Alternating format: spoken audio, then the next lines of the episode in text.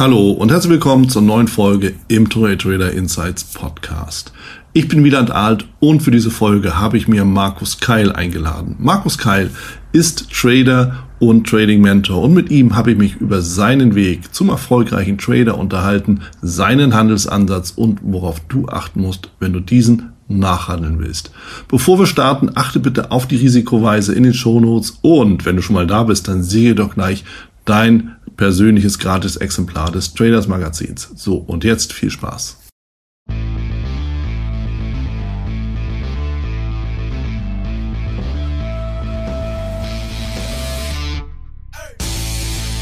Ich bin hier zusammen mit Markus Keil. Markus Keil ist schon seit langem ein Trader, hat sich selbst alles erarbeitet und aufgebaut und ist auch als Trading Mentor, Coach unterwegs und einer, der in Thailand lebt, der also den Schritt gemacht hat raus aus Deutschland und in die Wahlheimat gegangen ist. Grund genug, Markus, dass wir beide uns mal unterhalten, zumal du ja schon lange auf meiner Wishlist standest, äh, dass wir uns darüber unterhalten, wie dein Weg an die Börse zum Trading war, was du vorher gemacht hattest und wie es dir jetzt geht. Also erstmal willkommen bei mir und vielen Dank, dass du mit dabei bist. Ja, ich bedanke mich auch auf jeden Fall und äh, bin ja froh, dass es endlich mal geklappt hat mit uns. Absolut. Und ja, Gerne, gerne rede ich darüber und äh, können wir machen. Dann, dann, lass uns doch direkt mal in die klassische, typische Frage reingehen, die im Endeffekt uns alle ja mal beschäftigt. Wie war dein Anfang? Weil die meisten, tatsächlich, es gibt einige, die sagen, ja, Börse war schon immer dabei in meinem Leben, aber die meisten irgendwie ja nicht. Wie ist es dazu gekommen? Was hast du denn eigentlich vorher gemacht und wann hast du gestartet und aus welchem Grund? Also ich komme ursprünglich aus dem Maschinenbau, äh, habe mhm. auch sehr lange im Maschinenbau gearbeitet, ähm, in einer sehr großen äh, Firma, sage ich jetzt mal, ähm, die Zellulose herstellt. Ich kenne die, Seva müsste eigentlich jeder kennen. Ähm, ja. Und los ging es eigentlich erst bei mir so aus dem Nichts heraus, 2008, als diese Lehman Brothers Geschichte war. Also wir hatten ja diese Lehman Brothers Blase, ähm, mhm. die Kurse sind gefallen. Und ein guter Freund von mir, der bei der Bank arbeitet, der hat mich damals angerufen und hat gesagt, du Markus, ähm, hast du Kohle beiseite? Und äh, ich sag zu ihm, ja, ein bisschen was habe ich schon gespart. Und er sagte zu mir, du, wir müssen da Aktien kaufen. Und ich dachte so, ja, okay, was, was soll ich denn da kaufen? Ich habe ja gar keine Ahnung. Und dann sagt er, ja, du, ich suche uns ein paar aus und äh, gib mir das Geld einfach und ich mache das für dich. Und da dachte so, ja, okay, dann, dann mach das halt für mich. Dann hat er mir da halt ein, äh, sagen wir mal, so ein äh, Aktienkonto eröffnet, äh, bei der Volksbank, ganz klassisch. und dann, ja, und dann hat er äh, für mich Aktien gekauft damals. Äh, ja. Ich habe dann ehrlich gesagt. Äh, Seid ihr noch befreundet? Ja, ja, natürlich. Wir sind, sind immer noch sehr gut befreundet und er, er hatte, ja, ja, er, hat, er hatte das Glück, äh, dass er mehr Geld hatte als ich damals. Mhm. und äh, der hat dann auch aufgehört zu arbeiten nach längerer Zeit und hat sich dann einen Bauernhof gekauft. Er wollte immer einen Bauernhof haben. Äh, und da lebt er heute noch mit seiner äh, Frau mittlerweile. Mhm. Gut. Ja, ich frage also, deshalb, weil oftmals ist es ja so, man hört so, ja, du komm, hier ist dein bester Freund und lass uns einfach was machen was sich oft genug eben als totaler Einbruch dann letztlich darstellt und die Kohle weg ja. ist. Und dann frage ich so, weil dann ist es auch was aus mit der Freundschaft, aber ich schließe daraus, dass es genau die richtigen Aktien waren und das Ganze zum Erfolg geführt und dass es tatsächlich ein Freundesdienst war.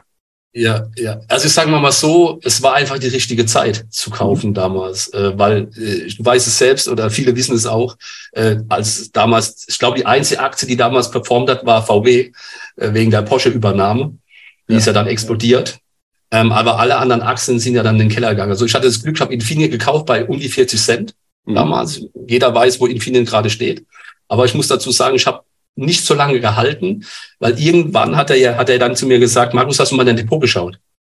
Und ich habe ehrlich, ich habe das dann auch irgendwie aus den Augen verloren, habe gar nicht reingeschaut. Und dann habe ich gesehen, dass sich das alles als mehr, äh, äh mehr oder weniger verdoppelt hatte, damals mein Invest. Und äh, ich hatte dann wirklich gutes Geld auf dem Konto, sagen wir mal so, und habe dann alles verkauft. Mhm. Ne, hätte ich wahrscheinlich äh, ein Jahr später reingeschaut. Aber okay, wie es halt so ist, ne? Ja. Ähm, hätte, hätte Fahrradkette. Ähm, er hat da wohl länger gehalten, hat auch ein bisschen mehr Geld investiert. Für, bei mir hat es gereicht für eine Eigentumswohnung für ein Haus. Mhm. Ähm, ja, und das war so der Start, wo ich dann gesagt habe, okay, ähm, jetzt bin ich angefixt. jetzt, ja. jetzt, jetzt musst du dich mal schlau machen darüber. Ne? Und ähm, habe dann tatsächlich angefangen, dann auch wieder Aktien zu kaufen. Ich hatte noch ein bisschen Geld auf der Seite. Muss dazu sagen, ich hatte dann wirklich auch alle großen äh, im Depot. Ich hatte auch Google, ich hatte Amazon, ich hatte äh, Facebook damals, als ich dann an die Börse ging. Äh, als da der Rückkauf war, äh, habe ich dann auch zugeschlagen. Ähm, ich hatte alle großen, aber ich habe dann ganz schnell gemerkt, dass ich kein Mensch bin, der, der weiß, dass er Aktien hat, die nach oben, nach unten gehen über Tage. Mhm. Ich bin ein Mensch, der äh, nicht halten kann. Ich bin immer, ich war dann immer sehr kribbelig, ich konnte schlafen. Ähm, ich hatte echt ein Problem damit. Also es war nicht meins. Ja. ja. So, und dann habe ich überlegt, was machst du dann, wenn du es nicht kannst? Okay, dann gehst du einfach vom Kaufen weg und du kannst ja auch verkaufen. Das heißt, äh, kannst ja kaufen und verkaufen. Also habe ich dann angefangen, Aktien zu handeln und das tagsüber. Mhm. Aber das war dann nicht so gut, weil ähm, ich musste ja auch arbeiten. Ich hatte auch nicht die Zeit, mich jetzt viel um Aktien zu kümmern. Ja, auch wie, warum, weshalb jetzt eine Aktie steigen sollte oder nicht. Also diese ganze Research hätte ewig lange immer auch gedauert. Ich hatte die Zeit einfach nicht dafür. Und äh, dann bin ich auf Indizes gestoßen. Und Indizes, das war eher so ein Ding, ähm, wo ich gesagt habe, okay, wenn die Amerikaner öffnen, das ist eigentlich genau meine Zeit. Und das ist ja dann in Deutschland 15.30 Uhr. Ja. Und, ja. und um 16 Uhr war ich zu Hause und 16.30 Uhr nach dem Essen, 17 Uhr, konnte ich schon anfangen zu handeln. Und es war dann perfekt für mich. Ja, und dann war auch immer viel Bewegung. Ich habe damals schon den Nasdaq gehandelt, ja, oder S&P 500, was ich ja heute auch noch mache. Ja, Gold und Öl auch. Das mache ich heute auch noch. Also diese vier Märkte handle ich heute äh, mehr nicht. Und die kenne ich halt auch, ne, über die Jahre jetzt auch, muss ich dazu sagen. Ja. Aber damals war es halt so, damit habe ich angefangen. Und es lag eher daran, dass ich eben auch von der Zeit her eben dann da besser bedient war. Ja, und ich konnte dann eben auch sagen, okay, ich handle, ich mache dann das Buch zu, ich halte keine Position über Nacht. Und äh, somit bin ich dann eben auf dieses Daytrading gestoßen, mehr oder weniger. Ja. ja. Ich meine, das ist ja schon, Markus, eine, eine, eine ziemliche Reise vom, ja, mach mal das, was ich mache, bis hin zu, naja, Selbsterkenntnis, ich bin ja gar nicht so der Typ fürs Halten, fürs Buy and Hold. Und das ist eine wichtige Erkenntnis, die viele ja auch machen oder machen müssen oder machen dürfen, je nachdem, um dann irgendwas zu suchen, was dir letzten Endes gerechter wird. Und ich finde mich da ein Stück weit wieder, weil mir geht's an der Stelle genauso, dieses ganze Analysieren und Machen und Tun und Gucken. Ähm, am Ende du willst Geld verdienen und da ist das einfachste Vehikel genauso gut wie das komplizierteste, ja, solange du halt Geld damit verdienst. Und es war auch bei mir so eine, so eine Überlegung, ich sagte, okay, ein Index bringt dir das Gleiche, ist bloß nicht so aufwendig, oder? Ja, vor allem ist es auch so, du kannst so viel Research betreiben, aber wenn der Index startet, äh, sagen wir mal, ich sage es ja einfach mal, der startet um 15.30 Uhr ist oben, hm. äh, wenn halt viel Bewegung reinkommt im Markt, dann kannst du so viel Research betreiben, wie du willst im Prinzip, über Tage und was nicht alles die Analysten, Analysten sagen, wenn du nicht lange hältst ja. und kurz handelst, dann brauchst du das auch nicht. Absolut. Ja. Handelst einfach das, was passiert und äh, was gerade am Markt geschieht. Und ich muss eins dazu sagen, man darf eins nicht vergessen, und was mich da auch, was ich heute auch immer wieder sage, wenn du nicht davor sitzt, dann, dann äh, hat der Markt dich im Griff und nicht du den Markt. Also mhm. du bist ja quasi der Markt, du lässt dich quasi, äh, der Markt macht mit dir, was er möchte, ja. Weil du siehst ja nicht, was passiert. Also das heißt, du kannst gar nicht handeln. Ähm, deswegen sage ich auch Daytrading in dem Fall gut, weil wenn ich dann zwei Stunden handle, dann habe ich einfach auch den Markt im Griff. Ich kann immer reagieren, ich sehe, was passiert. Ja, ähm, ja. wenn ich es über Nacht halte oder über Wochen, äh, kann einfach passieren, dass die Position vier Tage gut läuft und dann verlierst du alles am Freitag. Ja, und das ist ja nicht äh, Sinn und Zweck der Sache, um Geld zu verdienen auf Dauer. Also das ist nur meine Meinung, ja. Aber ähm, ich bin auf jeden Fall nicht der Typ dafür. Ja. Ich möchte die volle Kontrolle haben. Und äh, deswegen sitze ich dann auch zwei Stunden davor und äh, gehe auch nicht weg, damit ich eben meine Position verwalten kann. Ich finde den Gedanken interessant, Markus, weil du sagst, naja, ich habe ja den Markt im Griff. Oft genug, also ich, ich kann den Gedanken völlig nachvollziehen, aber ich habe sofort ein paar Stimmen im Ohr, mit denen ich mich auch schon mal unterhalten habe, die würden ja genau sagen, es ist eine reine Illusion, eine reine Kontrollillusion, der wir da unterliegen. Am Ende, und das müssen wir fairerweise sagen, wenn es um den Markt geht, kontrollieren wir gerade mal gar nichts. aber ich verstehe schon die, die Intention dabei weil wir natürlich was kontrollieren, natürlich unsere Position, uns selbst und sobald der Markt irgendwie zuckt, so geht's mir jedenfalls, dann kann ich eben raus. Punkt. Und ja, muss sich am Ende des Tages die böse Überraschung dann betrachten, wenn der Markt kurz hochgegangen ist und dann einen riesen Hammer oder eine Umkehrkerze gebildet hat oder Shooting Star, je nachdem, um mir dann zu zeigen, dass ich eigentlich ganz gut dabei war, aber leider den Ausstieg verpasst habe. Ja, das ist ja dann eben genau diese, diese, äh, dieses Ergebnis, wenn du sagst, okay, der Markt macht mit dir, was er will. Ja, dass du ja wenn du nicht dabei bist, dann ja. bist du einfach dem Markt äh, verfallen. Ja. ja, also deswegen, das meinte ich auch damit. Also äh, lieber die Kontrolle quasi zu haben, auch über dich selbst dann in dem Fall, äh, wie wenn jetzt der Markt einfach das macht, was er möchte. Genau. Ja. Deswegen auch Daytrading, deswegen auch äh, bin ich zu Daytrading gekommen. Ja, mhm. also wie gesagt, ich habe dann auch nebenbei äh, dann eben gehandelt. Wenn ich mal nochmal zurückkomme, wie ich dann dann mhm. vom Arbeiten zum Daytrader wurde, ähm, habe dann nebenbei gehandelt und habe dann halt auch schnell gemerkt, Dinge funktionieren, so wie sie angehe. Also ich habe damals viel Preis-Action gehandelt, muss ich sagen. Ähm, keine keine äh, Futures am Anfang, so wie ich es heute mache, äh, keine Footprint-Geschichten, keine Level-2-Daten, Orderbuch und so weiter. Das war, so habe ich ja nicht angefangen. Also ich habe ja auch ganz normal angefangen, CFD, damals FXCM war mein Broker, das war mein erster Broker, das weiß ich heute noch.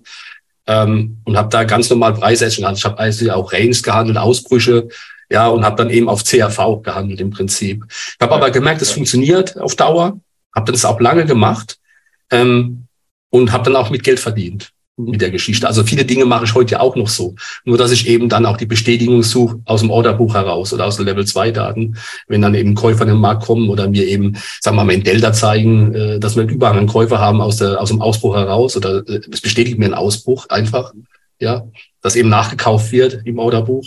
Mhm. Äh, das ist einfach, sagen wir mal so, ich habe dadurch eben dann mal eine höhere Wahrscheinlichkeit rausgeholt äh, mit Future-Handel, ja, mit den Daten. Aber im Prinzip äh, ist vieles auch noch von, den, von meiner Anfangszeit mit drin, ne, weil es eben auch funktioniert hat, was heute noch funktioniert. Ja. Ja. Ja, man, das ist so, das ist ein Punkt, das ist immer die Frage, wie viel brauche ich tatsächlich in meinem, in meinem Chart, in, für mein Trading. Und ich finde, du hast einen ganz wichtigen Punkt angesprochen. Am Ende, die Strategie verändert sich ja nicht. Was sich verändert, ist einfach, dass du einen besseren Blick und besseres Gespür für den Markt hast, ja, weil du einfach nochmal eine Bestätigung bekommst, weil du nochmal eine Sicherheit bekommst und im Zweifelsfall eben sagst, okay, das sieht mir eigentlich hier ziemlich dünn aus, ich steige einfach direkt wieder aus. Oder eben auch nicht. Ne, so. Und das kann, das kann dir einfach so ein zusätzliches Datum geben. Oder nutzt du zum Beispiel gerade sowas wie Footprint, äh, Volumen, nochmal tatsächlich, um eine Handelsentscheidung zu treffen, die du anderweitig nicht getroffen hättest. Ja, ja, natürlich. Also das äh, vielleicht nochmal zurückzukommen äh, zu der Geschichte, als ich dann aufgehört habe zu arbeiten und äh, habe dann auch äh, mein äh, Geld damit verdient, war auch nie meine Institution, jetzt äh, reich zu werden und so. Für mich war einfach nur die Intention äh, zu sagen, okay, ich bin unabhängig jetzt, ich muss nicht mehr in den Laden laufen jeden Tag äh, von sieben bis fünf. Äh, und mir war auch nicht wichtig, ob ich jetzt 10.000 verdiene oder so. Wenn ich gesagt habe, ich habe gesagt, okay, wenn ich das Geld habe, damit ich schon leben kann, ist alles gut. Mhm. Äh, Hauptsache, ich bin frei. Ähm, aber man hat sich ja dann auch weitergebildet. Ich habe ja dann, irgendwann bin ich dann auch zu Futures gekommen, äh, mhm. habe mir dann Nina Trader 7 geholt. Äh, durch Nina Trader 7 bin ich dann äh, nach Amerika gerutscht, in die Foren natürlich. Ja. Und in Amerika ist es ja so, damals war es ja so, das ist ja heute noch so, dass halt CFD ja verboten war oder ist. Ja. Ähm, und äh, die haben ja alle Futures gehandelt im Prinzip oder Stocks halt. Ne? Mhm. Und ähm, da war halt der Vorteil, dass man eben da auch viel erfahren hat. Ja, und dann ging es eines zum anderen. Dann hast du noch Footprint bekommen. Damals gab es ja schon vor vielen Jahren gab es es ja schon in Amerika, äh, Footprint, Orderbuchen, das alles, das ist, ja, das ist ja ein alter Schuh. Es kam ja dann irgendwann nach Deutschland, sagen wir mal so, ist es ein bisschen publik geworden, aber halt viel zu spät. Äh, da hatte ich das ja alles schon in Linie Trader 7. Ähm, und habe dann natürlich versucht, über die Daten jetzt von der CME halt, äh, Chicago Exchange, mhm. äh, eben versucht mir dann Vorteil zu erhaschen natürlich, ne? weil ich gedacht habe, okay, es ist äh, das ist ja auch der richtige Handel ne? mit äh, Kauf und Verkauf äh, be bewegt ja den Markt im Prinzip und es ist ja auch so, ja. Und äh, dementsprechend habe ich dann versucht, meine Strategie dann zu pimpen, sagen wir mal so, mhm. mit den Sachen. Habe auch gemerkt, ja, es ist so, ja, wenn man gewisse Dinge achtet, äh, dann kann man sich dann eine Wahrscheinlichkeit, sagen wir mal, die Wahrscheinlichkeit nochmal verbessern, ja. Und das ist ja im Prinzip ja alles Wahrscheinlichkeitsberechnung. Ja. Ähm, und dann hat es sich auch tatsächlich, hat es für mich dann auch funktioniert, was ich auch heute noch betreibe. Äh, ich handle ja heute sowieso fast nur mit Footprint, sagen wir mal so, ähm, und äh, Profile. und eben meine Ansätze. Ja, und du hast halt über die Jahre, sagen wir mal, bis jetzt, hast du eben auch durch die Erfahrung her, hast du viele Dinge probiert, ja, wo du auch Geld verloren hast, klar. Aber du hast auch viele Dinge, hast du beibehalten und die verbessert. Mhm. Und äh, ich muss dazu sagen, seit ich eben das auch nutze, die Instrumente nutze, hat sich bei mir auch die Performance beiden verbessert. Mhm. Ja, wichtig ist natürlich auch, wie benutzt man die Sachen, das ist klar. Man muss natürlich auch raus, viele Dinge, die nicht funktionieren, ähm, muss man natürlich weglassen. Ähm, und die Dinge, die funktionieren, äh, sollte man natürlich beibehalten. Es gibt auch viele Leute, die haben was, die denken, äh, das funktioniert, dann hat es viermal nicht funktioniert, dann werben es weg, aber vielleicht war es sogar das Richtige. Viele wissen es halt nicht, weil sie einfach die Zeit nicht äh, haben, das so lange zu testen. Mhm. Oder weil es auch nicht durchstehen. Es ist auch ganz schwierig, Dinge, Dinge äh, die man denkt, dass sie funktionieren, zu testen, ähm, weil man doch oftmals auch eine lange Zeit dafür benötigt, benötigt ob das auch dauerhaft funktioniert. Und ähm, ja, und wenn man so, sagen wir mal jetzt, bei mir sind es neun Jahre, glaube ich, wo ich vor, der, vor dem Bildschirm sitze ja. ähm, und immer die gleichen Märkte handel, ähm, dann gibt's auch Muster. Und äh, das ist eigentlich auch immer das Gleiche. Und bei Verkaufen, Verkauf äh, weiß man genau auch von gewissen Parametern her und so weiter, wann sich der Markt bewegen muss. Also es gibt Parameter, die, da bewegt sich der Markt halt einfach nicht und es gibt Parameter, da muss er sich bewegen. Sonst, äh, wenn die kaufen oder verkaufen, will sonst keine Bewegung entstehen. Mhm. Und äh, das ist eben das Ding, ähm, äh, was mich dazu getrieben hat, eben auch da die Handelsansätze für mich selbst, sagen wir mal, zu erweitern oder zu verbessern. Ich hatte früher zwei Handelsansätze, mittlerweile habe ich sieben Ansätze. Ähm, muss dazu sagen, dass die aber ähm, nicht alle ständig vorkommen. Also sind drei dabei, die kommen vielleicht einmal am Tag, mhm. ähm, sind aber sehr gut. Aber dann sind welche dabei, zum Beispiel zwei Stück kannst du in zwei Stunden siebenmal handeln oder achtmal. Ja, weil sehr kurzfristig natürlich. Ja. ja, aber wer den Nasdaq kennt, der weiß, äh, da gehen auch mal 100, 200 Ticks aus dem Start, Stand heraus. Ja, da geht alles. Da geht, ja, da geht genau. alles. Der Nasdaq, ich meine, ich handle den ja, ich handle ja selbst den Nasdaq. Das ist ja auch mein, mein Haus- und Hofmarkt. Ja. Ja, halt aus genau dem Grund, ja, weil ähm, du, du willst ja, du willst ja Gelegenheiten haben und die sollen eben auch auftreten. Ja, so. Und ja. wenn sie eben nicht kommen, ja, was willst du tun? Also musst du ja irgendwie dir was überlegen, wo du sagst, ich brauche einen Markt, der sich bewegt, der Volatilität hat, der die Strecke bringt und der mir die Punkte liefert. Ja, so. ja. also deswegen, es ist auch, es ist auch, also für mich persönlich, lieber einen Markt gut kennen, mhm. als sechs nur zur Hälfte. Ja. Weil es reicht doch, wenn man einen Markt hat und Geld verdienen kann. Was brauchst du dann sechs Märkte? Wenn du nicht fokussiert bist auf den Markt, wenn du nicht bei der Sache bist in der Zeit, wo du handelst, dann, dann, dann machst du Fehler im Unterbewusstsein. Das ist so wie mit den Fluglotsen, weißt du, die dürfen ja auch nur irgendwie zwei Stunden, dann müssen die irgendwie in Ruheraum, dann dürfen die nur vier Tage die Woche arbeiten. Das hat ja alles einen Grund, ja. ja Wenn die das nicht machen würden, dann hätten wir ein Flugchaos. Ja. ja, stell dir vor, jetzt sitzt du hier vor sieben Bildschirmen, hast 18 Charts auf. Das ist das reinste Flugchaos nach einer Stunde. Ja. ja. Wie willst du da noch anständig handeln? Ja. Oder fokussiert sein? Und du sprichst mir aus dem Herzen. Und trotzdem gibt es ja so viele, die genau das Gegenteil von dem auch erwarten, ja, wo die sagen, okay, ich brauche halt die Technikschlacht, ich brauche halt irgendwie 70 Milliarden Indikatoren, Oszillatoren und ja, you name it. Ja, also die, die sie alles da reinschmeißen, um ja, um was eigentlich zu erreichen? Ja, mehr Sicherheit zu bekommen vielleicht. Ja, das ist wahrscheinlich der, der, der Punkt dabei. Aber am Ende, und das ist ja auch gesagt, es geht ja um, um Setups, die sich wiederholen, wiederholen. Ja, Geschichte wiederholt sich. Und die natürlich dann auch eine, eine gewisse Wahrscheinlichkeit auch für einen positiven Ausgang haben. Punkt. Und mehr brauche ich ja gar nicht. Und da kann ich natürlich das unterstützen, ja, durch, durch zum Beispiel Footprint, Volume Profile, was du ja auch machst. Oder ich lege einfach nur mein Management darunter. Das ist eine individuelle Entscheidung, ob man da ein bisschen mehr oder weniger faul ist. Ja, ja na klar, ja, na klar, das ist so. Und ich sage aber auch immer, ähm, im Prinzip ist es ja so, weil du es gerade sagst, auch vom Risikomanagement her, ähm, wenn ich einen Trade eingehe, dann schaue ich immer, dass er mindestens CRV und 2 schaffen kann. Ja, weil irgendwann ist es ja so, du kannst nicht auf Trefferquote gehen. Ja, weil die Trefferquote, wenn du, das schafft ja keine 80 Prozent Trefferquote übers Jahr. Ne? Das, da muss man ja ehrlich sein. Also das, es, es ist ja unglaublich, das zu schaffen. Also ja. vielleicht ein paar Leute schaffen es auf der Welt. Ja. Ähm, deswegen muss man immer auf äh, CAV auch gehen. Das heißt, äh, mir geht nur die Trades ein, wo man auch wirklich ein positives Ergebnis erwarten kann. Zum einen. Ja, und man sollte auch das Risiko immer äh, minimieren, so gut es geht. Ja. ja. Ähm, und sollte dann nicht, äh, ja, vor allem sollte man eben Dinge machen, die auch immer gleichbleibend sind, meiner Meinung nach, damit man auch irgendwas zu messen hat, eine Messung hat am Ende des Monats. Ja. ja, also bei mir ist das so, ich handle immer die gleichen Zeiten, ich handle immer die gleiche Zeit. Ähm, bei mir ist es egal, ob ich jetzt zwei Stunden positiv oder negativ bin. Ich kann auch nie sagen, wie viel ich verdiene oder wie viel ich verliere. Das weiß ich ja vorher nie. Ähm, aber wenn die zwei Stunden um sind, dann mache ich einfach aus. Ob ich jetzt minus 3000 habe, ob ich plus 7000 habe, interessiert mich nicht. Mhm. Ähm, ich mache dann auch nicht weiter, auch wenn es so gut aussieht im Markt, weil ich habe einfach meine Regeln nicht einhalte. Ja. Und damit fahre ich gut. Ja, und das ist was Messbares. Ja, damit kann ich am Ende des Monats oder Ende des Jahres kann ich sagen, okay, das funktioniert so, wie ich es mache. Ja, wenn ich das so beibehalte, brauche ich mir keine Sorgen machen, auch wenn ich mal drei Tage hintereinander Geld verliere. Ich mache einfach weiter. Ja. Aber ich ändere nichts. Weißt ja. du? Und, und das ist ja das, was, das, das ist ja das ganz, äh, das sagen wir mal, das ganz große Ding, dass man was hat, wo man vertrauen kann auch. Ja, man braucht auch Vertrauen. Man muss Vertrauen haben auch in die Sache, die man macht. Ja, wenn du irgendwas handelst, du musst Vertrauen haben in deinen Ansatz, deine Strategie. Ja, wenn du das nicht hast, dann brauchst du es gar nicht handeln. Ja. Wie, wie sieht das Vertrauen kommt einfach auch mit der Zeit, weißt du? Das kommt nicht von heute auf morgen. Ja, klar. Das, das, das braucht seine Zeit. Ja, das ist, man lernt es nicht von heute auf morgen, Vertrauen aufzubauen in seine Strategie oder in seinen Handelsansatz. Ja, Vertrauen ein langer Prozess.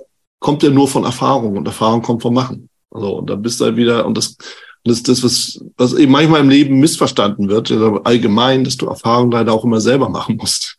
das ist ja ganz schön, wenn du von der Erfahrung anderer profitieren kannst oder davon lernst. Das bedeutet aber auch nur, dass du dir schon mal so einen Hinweis mitnimmst. Ja? Also du sagst, okay, das, wenn du das machst, kann das passieren. Das ist meine Erfahrung. Das passiert in den Köpfen der Leute, die sagen dann, aha, ist ja ganz gut und schön, wird mir aber nicht so gehen. So, wird es aber passieren. Also erinnern Sie sich, ach ja, das hat er mir ja erzählt damals ah, okay, jetzt kann ich es einordnen. Aber das ist, das ist das Einzige, wo man ein bisschen Erfahrung weitergeben kann, dass sie das, aber ansonsten muss es selbst gemacht werden. Erzähl doch mal ein bisschen was von deinen Handelsansätzen. Also du sagst ja, das ist ja sieben, zwei kommen eh nur ab und an mal, das ist nicht so relevant. Aber was ist das, wo du sagst, okay, das ist mein, mein Leib- und Magengericht, das ist Haus und Hof für mich? Wie sieht das ungefähr aus? Muss ja nicht ins Detail gehen, aber das man so. Das nee, nee, also das kann ich schon sagen. Also im Prinzip ist es so, ähm, Vielleicht mal noch was dazu. Ähm, was, die, was die Sache vielleicht auch besser gemacht hat, vielleicht nochmal dazu, warum ich das auch so, so direkt handle, diese Dinge. Wir haben vor zwei Jahren haben wir äh, ein Schüler und ich, den ich kennengelernt habe, bei mir, ist einer der besten Programmierer äh, mit bestem Abschluss äh, in München, mhm. äh, haben wir ein äh, System entwickelt, wo man Level 2 Daten quasi äh, Handelsanz Handelsansätze ausspucken lassen kann, quasi mit Level 2 Daten. Mhm. Ähm, sowas gibt's nicht in Deutschland, das weiß ich. Also wir haben da auch 200.000 Euro investiert mittlerweile äh, in das ganze, in die ganze Geschichte. Ähm, und da kann ich auch meine Handelsansätze eingeben, kann die backtesten mhm. äh, und haben dadurch eben auch erfahren, dass wir die verbessern können noch. Ja, also wir haben jetzt auch die Handelsansätze, sieht man auch in der Performance, immer besser geworden, ähm, haben wir die Handelsansätze auch dadurch verbessert. Und ich habe meinen Schülern auch einen Handelsansatz mitgegeben, den ich habe ausspucken lassen äh, von der Maschine, äh, die dir sagen kann, da, da fangen wir eigentlich immer damit an, auch äh, bevor wir anfangen zu handeln, äh, die Analyse kurz, eine Kurzanalyse, 15 Minuten, äh, welche Marktrichtung sind wir eigentlich heute? Mhm. Und äh, dieses System kann das ausspucken äh, über die Jahre, äh, was, welche Parameter wir brauchen, damit wir wissen, welche Marktrichtung wir sind. Mhm. Ähm, das ist zu 85 Prozent äh, Trefferquote. Und äh, das habe ich den Schülern einfach mal mitgegeben. Äh, und das ist auch das erste, so gehe ich vor. Also bevor wir anfangen zu handeln, oder wenn ich anfange zu handeln, schaue ich erstmal, welche Richtung liegt der Markt heute eigentlich. Ja? Und äh, dann weiß ich ja auch schon, welche Richtung ich meinen Handelsansatz ansetzen muss. Da habe ich ja schon mal einen Vorteil. Ja. Ähm, einen Riesenvorteil, sagen wir mal, gegen anderen gegenüber. Also kein 50-50, sondern sagen wir mal ein 85-prozentiger Vorteil. Ähm, wo ich dann eben sagen kann, okay, wir sind jetzt äh, bullish aktuell die nächste halbe Stunde, dreiviertel Stunde und äh, da setze ich jetzt meinen Ansatz drauf an. Und das ergibt sich äh, durch eine große äh, Tick-Footprint-Kerze, ähm, wo ich eben daraus äh, lesen kann über verschiedene Parameter, ähm, welche Marktrichtung wir uns befinden. Mhm. So, und das ist, äh, so starten wir, ja, und dann setzen wir uns Ansätze drauf an. Im Prinzip ist es ja nichts anderes, man darf, man weiß es ja selbst, es ist ja kein großes Ding, ja, der Markt bewegt sich immer gleich. Wir haben eine Bewegung, wir haben eine Seitwärtsphase, wir haben eine Bewegung, wir haben eine Seitwärtsphase, eine Bewegung, eine Seitwärtsphase. Und das ist immer das Gleiche. Ja. Wenn man jetzt mal, sagen wir mal, ins Daytrading reingeht. Ne, wenn man jetzt sagt, okay, man geht über einen Tageschart, dann ist es vielleicht eine Range über einen Tag. Ja, es mag sein hoch und unter. Aber letztendlich, auch in dieser Range haben wir Bewegungen und Seitwärtsphasen. Warum? Es gibt immer Leute, die halt Überhang haben, Verkauf. Es gibt immer Leute, die Überhang Kauf. Und es gibt Leute, die halt den Preis hochziehen oder auch nicht. Dann gibt es Leute, die holen sich Liquidität eben, wenn sie, sagen wir mal, dieser Fake-Ausbrüche, das kennt man ja. Ja, alle Leute, die jetzt, sagen wir mal, äh, in der Range äh, short gehen wollen, haben wir Stops meistens über der Range liegen, ja, und dann holen die sich halt die Liquidität, weil du weißt, wie es ist, im Futures gibt's ja nur Kauf- und Verkauforder. Also das heißt, die Kauforder ist dann eine Stopporder, aber ja. wird dann zur Kauforder. Ähm, und da kommt auch wieder Liquiditätenmarkt. Das heißt, und dann kriegt man auch wieder Bewegung, Momentum. Und, und da sieht man auch immer genau da, wo die Leute ihre falsche Position, ihre Stops liegen haben. Und vielleicht auch nochmal ganz kurz dazu. Wir haben ja mittlerweile so viel Algorithmen im Markt. Mhm. Ähm, ich glaube, im Nasdaq 70 Prozent, 50 Prozent Algorithmen, die da arbeiten, also Computer, äh, die da äh, aktiv sind. Ähm, und die wissen ganz genau, äh, wie die was zu bilden haben, wo die Leute, sagen wir, maximal Stopp setzen können. Sagen wir mal jetzt mal ganz grob gesagt. Mhm. Und sagen, okay, mehr können die nicht investieren. Mhm. an Risiko ähm, und versuchen immer das Risiko klein zu halten und die machen ja immer den gleichen Fehler. Und es ist einfach so, die Stops werden immer falsch gesetzt. Ja, und die Einstiege werden immer falsch gemacht. Das heißt, meistens steigen Leute ja in der Mitte der Range ein, ja, setzen den Stopp dann unter die Range. Ja. Ähm, nee, also wenn ich einen Range-Handel mache, vielleicht mal ganz grob dazu, dann steige ich, wenn ich Long gehen will, unter der Range-Kante ein. Absolut. Und wenn ich Short gehe, steige ich oben, weil dann der Stopp immer größtmögliches Risiko weniger hat, jetzt sagen wir mal, wie jetzt, wenn du mittendrin einsteigst, ja, weil dann, ja. sag mal, nimmst du das 30 Stück Stopp, hast eine Range von äh, 45, ja. ja, bis mittendrin, dann hast du nur 15 Tickstopp, aber 30. Also das heißt, du hast kein, wenn dann ein Fake-Ausbruch kommt, bist du weg. Ja, vor allen Dingen, wenn du in der Mitte einsteigst, hast du 50 Prozent Risiko nach oben, 50 Prozent Chance nach unten. Also was soll's? Genau. das war, weißt du, und du, du wirst garantiert ausgefegt. Also das ist völlig witzlos. Also von natürlich, es wird von unten nach oben und von oben nach unten gehandelt. Ja, das ist schon mal Grund, Grund, Grundbasikwissen, was man mitbringen muss, wenn man, ja. sagen wir mal, aus der Range raushandelt. Das heißt, wenn eine Bewegung stattgefunden hat, kommt meistens eine Range, weil sich die Leute dann auch mal im Unklaren sind, wo, wie es weitergeht. Ja. ja? Ähm, und dann gibt's da wieder einen Ausbruch oder keinen. Ja? Äh, ich handle die Ausbrüche der Bewegung, ich handle die Ranges. Äh, und genau das eben, was passiert, ja, weil mehr ist ja auch nicht. Entweder steigt der Preis nach oben aus der Range oder nach unten oder wir sind in der Range und handeln eben die Range. Ja. Ist es kein Ausbruch oder es, es kommen keine Käufer nach? Wenn er an den Range-Decke geht, dann gehe ich eben raus und nehme eben den Gewinn aus der Range mit. Ja. ja. Fisch da aus, schaue ich mir das an, kommen Käufer nach, etc. Im Foodprint sieht man das ganz gut, mhm. äh, ob das ein Fake-Ausbruch ist oder nicht. Also ich habe das ja auch visuell dargestellt bei mir mittlerweile, dass man sieht, ob es einer ist oder nicht. Also relativ einfach gemacht. Ähm, dann natürlich kaufe ich nach oder äh, ich bleibe halt einfach drin und ziehe den Stock äh, aus dem Risiko raus. Ja, ähm, wenn ich merke, es wird nichts, dann nehme ich eben das Geld mit. Ja. ja. Äh, und das muss dann aber auch mindestens CRV von zwei sein. Die Range sind meistens so groß, dass man CRV von zwei hinbekommt. Ja. So. Ist es eine Bewegung, steigen wir ein, haben wir die Bewegung. Ja. Komme ich halt gerade dazu, wenn der Range-Ausbruch stattfindet, steige ich ein, wenn der Range-Bruch aus stattfindet eben. Genau. Es ist so, das, was eigentlich immer gehandelt wird, das kommt ja ständig vor. Also wir haben ja ständig kurze Bewegungen. Wir haben eine Range, eine kleine, wir haben eine Bewegung, eine Range. Und das hast du ja in zwei Stunden teilweise sieben bis zehn Mal. Klar. Also kommt auf Zeit, auf den Zeitrahmen an, auf den du bist, ja. Minute ja, fünf Minuten auch. Alles darüber logischerweise nicht mehr, aber ja. ja ich handle, ich handle ja zeitunabhängig. Also ich habe ja keine Minuten oder so. Bei mir ist alles nach äh, äh Range Charts. Das heißt, äh, hm. es ist einfach nur so viele Ticks müssen abgearbeitet werden, bis die nächste Kerze kommt. Das ist total zeitunabhängig.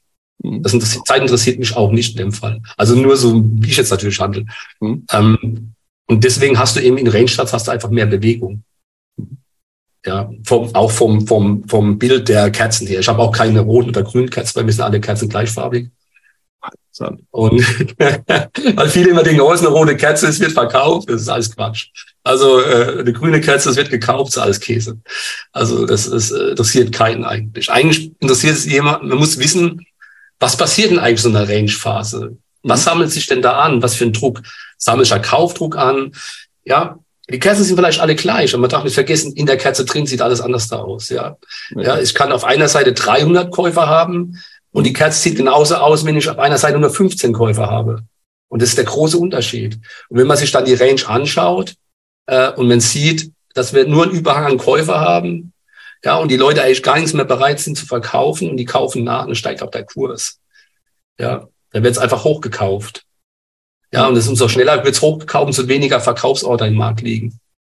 Ja, das ist ja klar. Wenn einer jetzt, sagen wir mal, 50 äh, hochkauft, dann äh, ist ja klar, dass dann, äh, wenn dann nur drei, vier pro Tick Order drin liegen im Markt, dass das Ding dann auch schnell nach oben geht. Das ist oftmals so.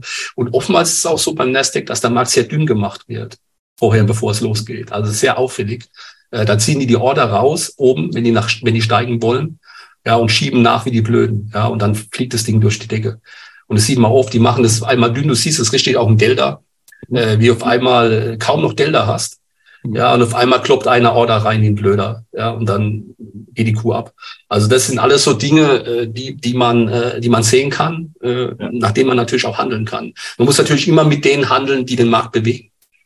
Du selbst bewegst ja da gar nichts. Ja, das ist ein Unding zu glauben, wenn ich, selbst wenn ich 20 Kontrakte reinschiebe im Markt, dass ich irgendwas bewege bewege überhaupt nichts. Ja. Also, äh, also das, das ist, oder ich werde, oder ich werde abgefischt oder so. Das gibt's im Future nicht.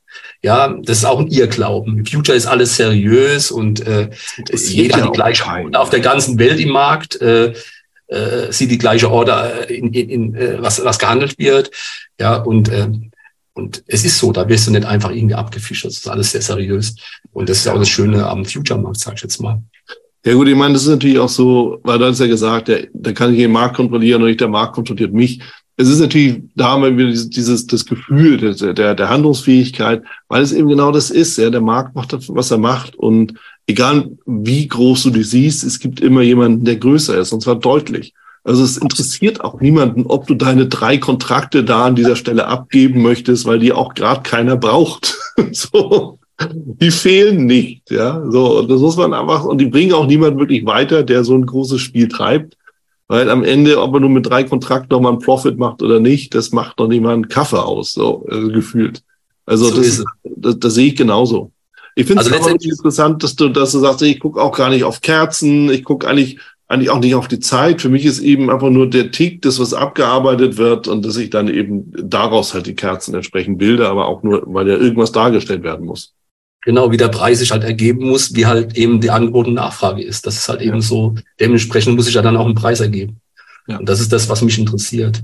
Ich, vielleicht nochmal äh, dazu, ähm, ja genau, das, das wollte ich noch sagen, genau. Nee, weil du gesagt hast, ähm, und das ist auch so ein Punkt, ich sage auch immer zu den Leuten, hört zu, wisst ihr, was ganz wichtig ist beim Handeln? Geduld. Ähm, der Markt sagt euch schon, was ihr zu tun habt. Mhm. Ne? Und das ist auch oft mal das Problem. Normalerweise ist es ja so, du kennst es ja von der Arbeit her, du tust irgendwas, damit du ein Ergebnis erzielst. Du musst immer was tun, damit du ein Ergebnis erzielst. Du musst immer was tun. Nein, das ist gar nicht gefragt beim Handeln. Also es ist nicht, du musst nichts tun. Ja. Du musst nur warten, bis der Markt dir sagt, dass du was zu tun hast. Also der hat dir zu sagen, was du zu tun hast. Ja, ja das, darum geht's letztendlich. Und das, das, das musst du auf die Reihe kriegen. Ja, dann hast du schon einen großen Schritt gemacht. Ja, das ist ein wichtiger Punkt. Aber das verstehen auch eben viele falsch. Jetzt irgendwie im Internet geistert es aber nochmal so auf, so auf Instagram oder diese, diese Reels rum.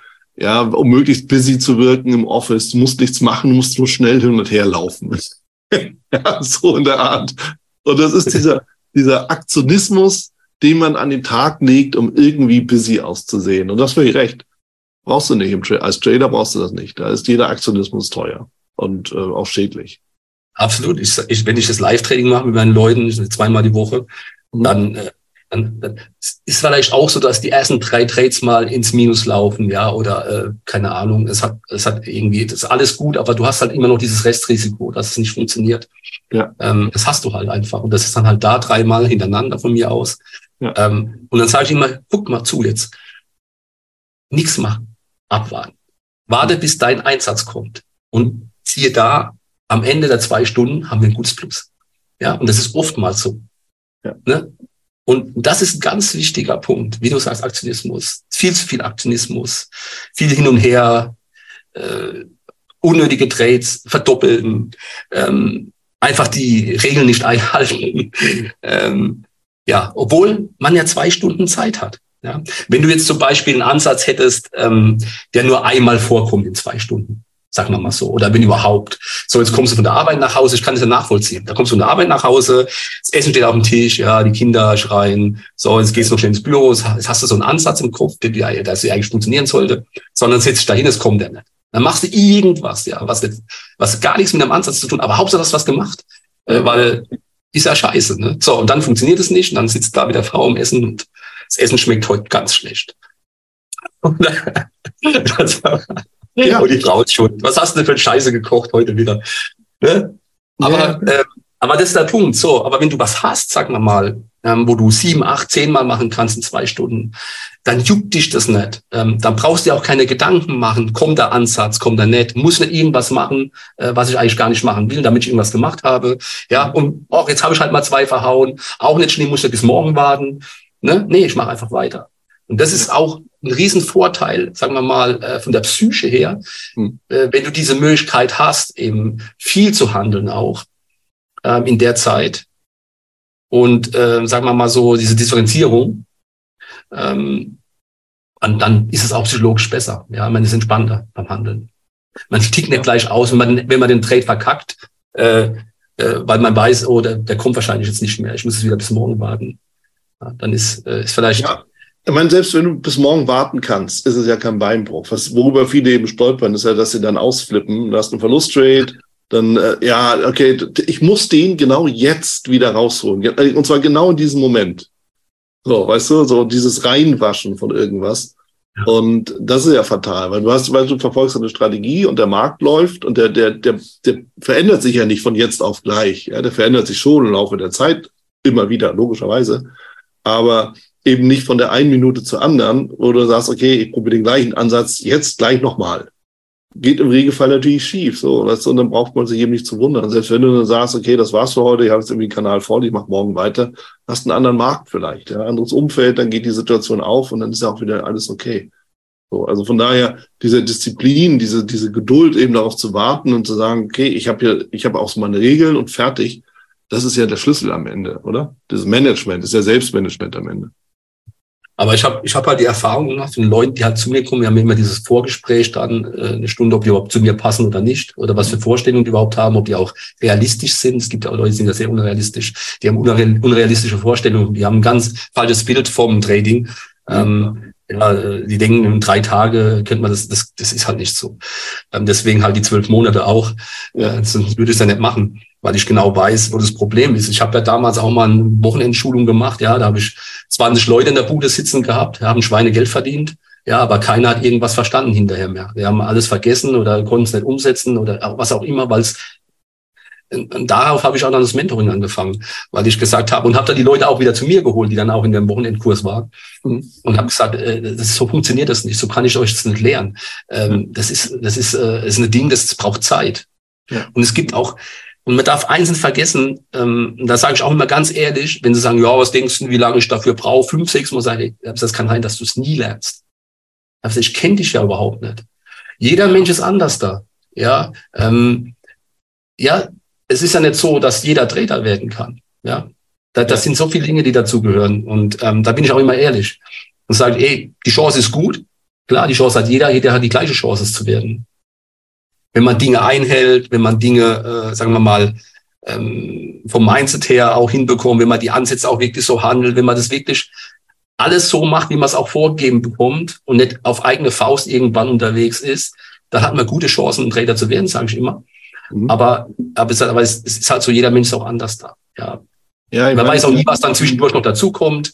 Ja, vielleicht ist dann wieder was mit der Familie und dann bricht er wieder ab und äh, dann später fängt er wieder an ähm, und, äh, und dann hört er vielleicht sogar auf oder, ähm, oder eben auch emotional kriegt das nicht hin. Äh, also ich habe ja auch jemand bei mir zum Beispiel, da will ich keinen Namen sagen, der hat äh, in zwei Jahren hat der halbe Million verhauen, bevor er zu mir kam. Mhm. Ähm, und äh, ja, und er ist gut mittlerweile. Mhm. Ähm, er verdient auch Geld. Aber es kommt immer der Tag bei ihm, wo er alles verhaut, was er verdient hat.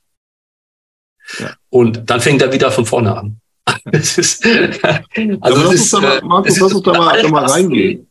Lass uns da mal reingehen, weil du sagst, eigentlich kann jeder kann sein, aber irgendwie auch nicht. Ich glaube, wir müssen aber auch unterscheiden zwischen auf der einen Seite dem rein technischen Aspekt. Ich lerne das Abstrakte, also das, was es zu lernen gibt halt, ja, das, das Wissenschaftliche sozusagen. Und ich lerne damit umzugehen, das ist das Psychologische. Und da bist du genau bei dem Punkt. Intellektuell ist es jetzt ja nicht die Riesenherausforderung, Trader zu werden. Ja, das ist nicht ja, so dramatisch. Selbst wenn man sich irgendwie mit so ein paar abgefahreneren Sachen beschäftigt, das kriegt man schon hin irgendwie. Mit einem gesunden Interesse passt das. Aber, und das ist genau der Punkt, die, der, der psychologische und auch emotionale Faktor, das ist ja das, was viele vergessen. Und das ist genau das, was eben dann wahrscheinlich auch dem Schüler passiert. Das ist entweder so aus der Art von Unbesiegbarkeit oder wie auch immer man sich dann eben so, so fühlt, sich selbst so ein Bein stellt, dass man mit den Vorderzähnen den Garten umdreht. Ja? So.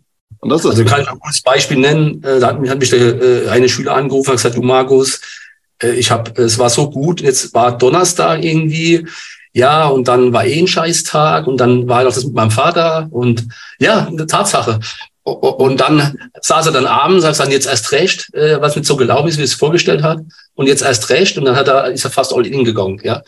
Und das ist das auch der Punkt, wo dann die, sagen wir, diese Labilität auch dann stattfindet, immer wieder rückfällig zu werden, gewisse Dinge, äh, dass man sich auch nicht im Griff hat, ja. ja. Und äh, das ist wirklich ein Riesenaspekt auch. Man sagt zwar immer, das ist nicht alles, aber es ist ein großer Teil vom Handeln auf jeden Fall. Ähm, wenn man was hat, was funktioniert, man muss es nur umsetzen, ist es ja einfach. Mhm. Ja, wenn man weiß, man vertraut der Geschichte natürlich, man muss natürlich auch vertrauen. Ich sage den Leuten auch über vertraut einfach. Ihr seht es, aber ich zeige es euch auch immer live. Das ja. funktioniert. Vertraut mir einfach. Vertraut dem System, vertraut dem Ansatz. Macht's, vertraut einfach. Ähm, das ist nicht das große Ding eigentlich, das zu lernen, das umzusetzen. Äh, aber wie du schon sagst, das große Ding ist eigentlich dann, kann ich es konstant umsetzen, diszipliniert umsetzen? Mhm. Habe ich keine Einflüsse von außen, die mich da irgendwie auf komische Dinge, weil das Ding ist ja auch, du hast ja, im Prinzip hast du ja diese, dieses Unterbewusstsein, dann hast du dieses Bewusstsein und das Bewusstsein soll ja eigentlich immer frei sein, wenn man handelt. So. Also das heißt, eigentlich brauchst du ja einen freien Kopf zum Handeln. So, und wenn das Bewusstsein, das Bewusstseinsspeicher ist ja viel kleiner als das Unterbewusstsein. Ja. Dann, wenn der voll ist, der Speicher, dann schleichen sich unterbewusst viele Fehler ein. Ganz einfach. Ja. Und da ja. hast du dich nicht unter Kontrolle, weil das Unterbewusstsein Dinge macht, wo du dann hinterher sagst, das habe ich schon fünfmal gemacht und jedes Mal mache ich es wieder falsch, obwohl ich, obwohl ich bewusst gesagt habe. Ich mache es ja. nicht. Es liegt einfach nur daran, dass man eben den Fokus verliert, nicht konzentriert ist, zu viele Einflüsse von außen hat, dass man einfach nicht einen klaren Kopf hat zum Handeln. Und das ist das, was einem das Knick bricht. Wahre Worte. Ja, wahre Worte. Weil es ist, es ist genau das. Lass uns mal kurz ich schau mal auf die Uhr, wir kommen ja schon langsam so in die Stunde rein. Aber für ich glaube, es ist mal ganz Ich hatte ja gesagt, also wir können auch gerne noch. Äh ja, ja, wir, wir können ja noch mal die weitere, die weitere Folge aufnehmen bei Zeiten. Aber lass uns ja, mal darüber sprechen, auch so dein persönlicher Weg von, okay, deine Technik, haben wir jetzt darüber gesprochen, auch wie du dann, dann weitergekommen bist. Aber jetzt ist eben die Frage ähm, beim ganzen Thema Geldmanagement, Money Management, weil das, ist so ein Ding, das würde ich gerne nochmal mit dir diskutieren. Das hat wir im Vorgespräch ganz gut ange, äh, angetriggert, ja. sozusagen. Wo du eben sagst, naja, ich habe jetzt irgendwie in, was war es, 2021, halt so und so viel hunderttausend, jetzt bin ich schon bei so und so viel hunderttausend, damit, damit wir auch hier mal ganz klar sagen, was beachtlich ist, wirklich, also eine herausragende Leistung. Und es ist eben auch wichtig, das einzuordnen, äh, reden wir über Prozent, reden wir da über, ja, was ist die Ausgangslage, damit auch die Leute mal ein realistisches Bild bekommen, wo, wo sie hinkommen können, wo sie dann aber auch irgendwann tatsächlich hinkommen können, im Sinne von, was ist eigentlich alles möglich. Wenn du das teilen magst, das wäre super.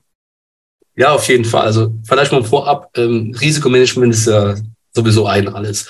Ja. Ich sage immer, umso kleiner das Risiko ist beim Handeln, umso entspannter bist du auch beim Handeln. Mhm. Mal das vorneweg, ja.